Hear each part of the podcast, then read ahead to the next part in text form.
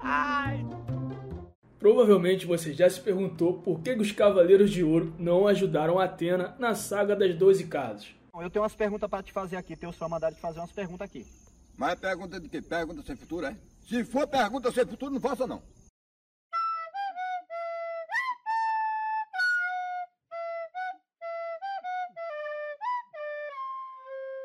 Com a porrada cantando nas 12 casas, com um bando de moleque de 14 anos sendo espancado que nem cachorro, mas nem assim os Cavaleiros de Ouro se coçaram e foram lá enfrentar o Saga e os seus aliados. Porque tanto o Doco de Libra quanto o Mu de Ares não tentaram fazer aliados entre outros Cavaleiros de Ouro, ou então e só os dois mesmo lutar para pelo menos provar o seu valor como Cavaleiro de Ouro? Eu aposto que muita gente já deve ter se perguntado sobre isso. E a resposta dada pela obra é bem simples. Cabe a gente interpretar para ver se ela realmente se encaixa ou não. A Saori iria passar por uma provação imposta pelos deuses, na qual teria que expulsar o mal do santuário, que no caso era manifestado pelo lado maligno do Saga e também dos seus aliados. Então, em resumo, seria dizer que os Cavaleiros de Ouro nada puderam fazer porque, na verdade, esse era o teste para Saori se provar a verdadeira deusa Atena. Ou seja, só se a Saori conseguisse realmente livrar o santuário do mal que ela iria se provar como uma verdadeira deusa.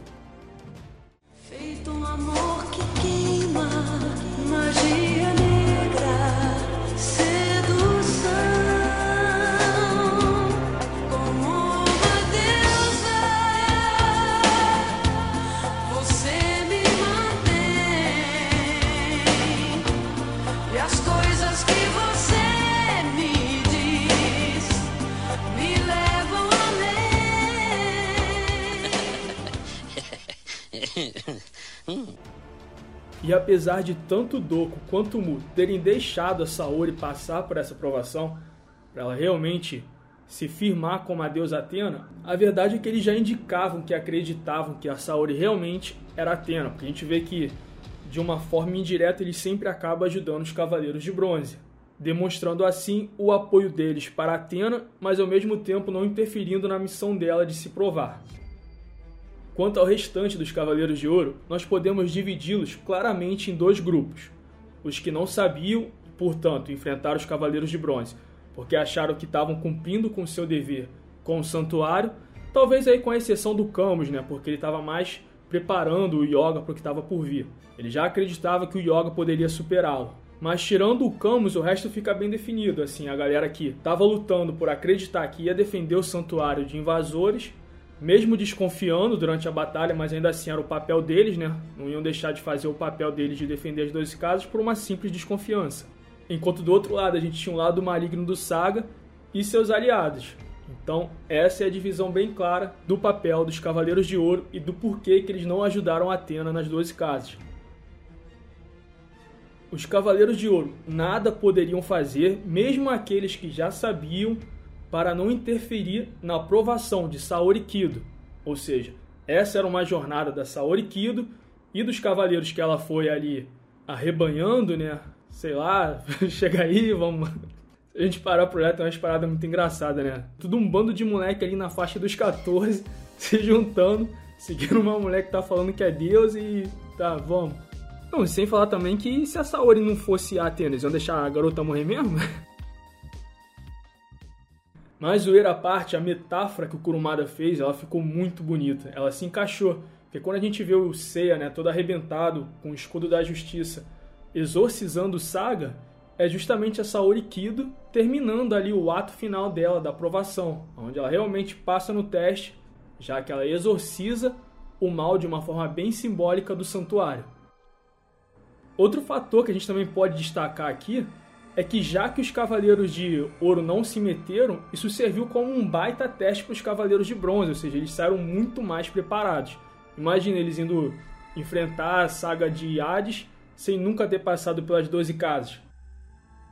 Outra metáfora que a gente pode encontrar, que também faz bastante sentido com todas as referências que Cavaleiros do Zodíaco tem, é a metáfora da fé, né? Que a gente pode ver que os Cavaleiros de Bronze decidiram acreditar, decidiram ter fé na Saori, enquanto os Cavaleiros de Ouro aguardaram um teste, aguardaram uma aprovação.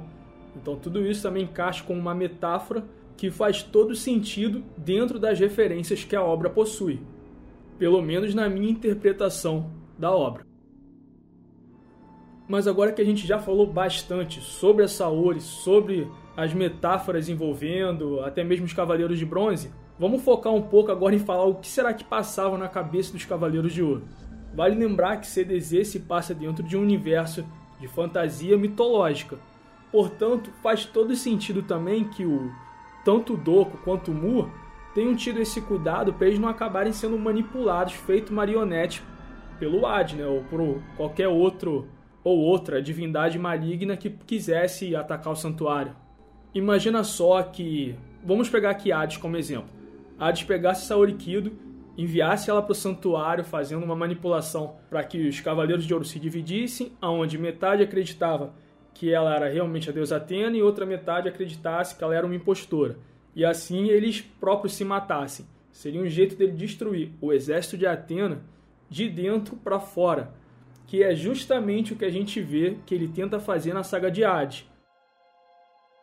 E o meio que ele achou para tentar manipular os Cavaleiros de Ouro foi inventando uma mentira. Ele estava oferecendo a vida após a morte para os Cavaleiros de Ouro que já haviam falecido, em troca da cabeça de Atena, provando que tanto Doco de Libra quanto o Mu de Ares não eram tão paranoicos assim em deixar com que o teste se concluísse por completo, para não ter a menor dúvida de que Saori era 100% Atena. Até porque, uma vez que ela realmente fosse Atena, ela nunca teria corrido perigo. O problema é que se ela não fosse, aí a garota ia se ferrar, né? Mas essa parte da história aí vamos deixar pra lá. Então, se os Cavaleiros de Ouro se enfrentassem, se fosse Cavaleiro de Ouro contra Cavaleiro de Ouro, na saga inteira das 12 casas, e por sinal ia ser um negócio sinistro demais de se ver, né? Imagina, lutando pra valer. Shura contra Ioria, Afrodite fugindo do Chaka, Cavaleiro de Leão entrando na chinela com Cavaleiro de Escorpião, tirando o Doco que não ia poder sair dos cinco picos de qualquer jeito, né? Porque tem que proteger lá o selo que prende Hades. O resto, amigo, a chinela ia cantar bonito. Até o Kurumada é doido pra ver essa batalha, tanto que ele faz aquela batalha morna, né? Que a gente sabe que não foi uma luta pra valer na saga de Hades, onde tem o Shaka, o enfrentando Saga, Shura, já que o Shaka foi muito inteligente e percebeu desde cara o que estava rolando. Aquela batalhinha morna, mas só para dar um gostinho do que seria. Provavelmente o número dessa baixa ia ser muito maior. Portanto, Cavaleiro de Ouro enfrentando Cavaleiro de Ouro poderia deixar um estrago irreparável. Talvez um, talvez nenhum, fazendo com que as 12 casas ficassem totalmente desprotegidas dali em diante. Sabendo disso, o que me chama muita atenção na saga das 12 casas é o fato que toda essa batalha épica que aconteceu ela só foi tão épica ao olhar dos humanos, porque para os deuses foi uma simples provação, um teste para Saori se provar Atena. Eu sou Henrique Saga e faz tanto tempo que eu não gravo vídeos que eu nem lembro mais como é que faz isso, mas acho que deu para brincar. Antes de me despedir, eu quero saber o que, que vocês pensam das atitudes que os Cavaleiros de Ouro tiveram e também da atitude e também do papel de heróis, né, de lendas que os cavaleiros de, meu celular logo agora. E também do papel de lenda que os cavaleiros de bronze tiveram nessa saga épica. Eu pessoalmente curto demais a saga das 12 casas e eu compro essa explicação. Nas 12 casas eu compro. Já começo a desconfiar um pouco, questionar na casa na saga da na saga de Poseidon e também na saga de Hades, onde eu acho que o papel dos Cavaleiros de Ouro podia ser muito melhor, muito mais explorado. Nós só tivemos um gostinho com Canon na saga de Hades e já deu para ver como que foi maneiro. Então tu imagina se tudo que a gente viu com o Canon a gente também tivesse visto com Aldebaran, com Mu, com o Cavaleiro de Escorpião, com o Cavaleiro de Leão, cara, ia ser sensacional. E totalmente possível, era só pegar uma saga e mostrar os cavaleiros, explorar mais os cavaleiros, faz um, bota umas lutas pra gente ver o Mu lutando, bota uma saga pra gente ver o Cavaleiro de Escorpião, porque eu tenho certeza que eles conseguem ser protagonista de uma saga fácil. Eles têm todo um feedback já criado, eles têm um monte de coisas a serem exploradas, desde, não tô falando só de luta não, tô falando até do próprio personagem mesmo. Sem falar no Chaka, né, cara? Tem o Chaka, um personagem feito o Chaka, que não tem uma saga explorando, não consigo entender isso. Então, rapaziada, é isso aí, já falei bastante. Agora sim, vou me despedir de vocês. Essa intro que vocês vão ver hoje é uma intro retrô, a galera da antiga deve lembrar dela aqui do canal. Isso porque esse vídeo eu tô refazendo, deixando ele mais atual. Tinha um vídeo desse muito, muito antigo e acho que dava pra falar muito mais do assunto.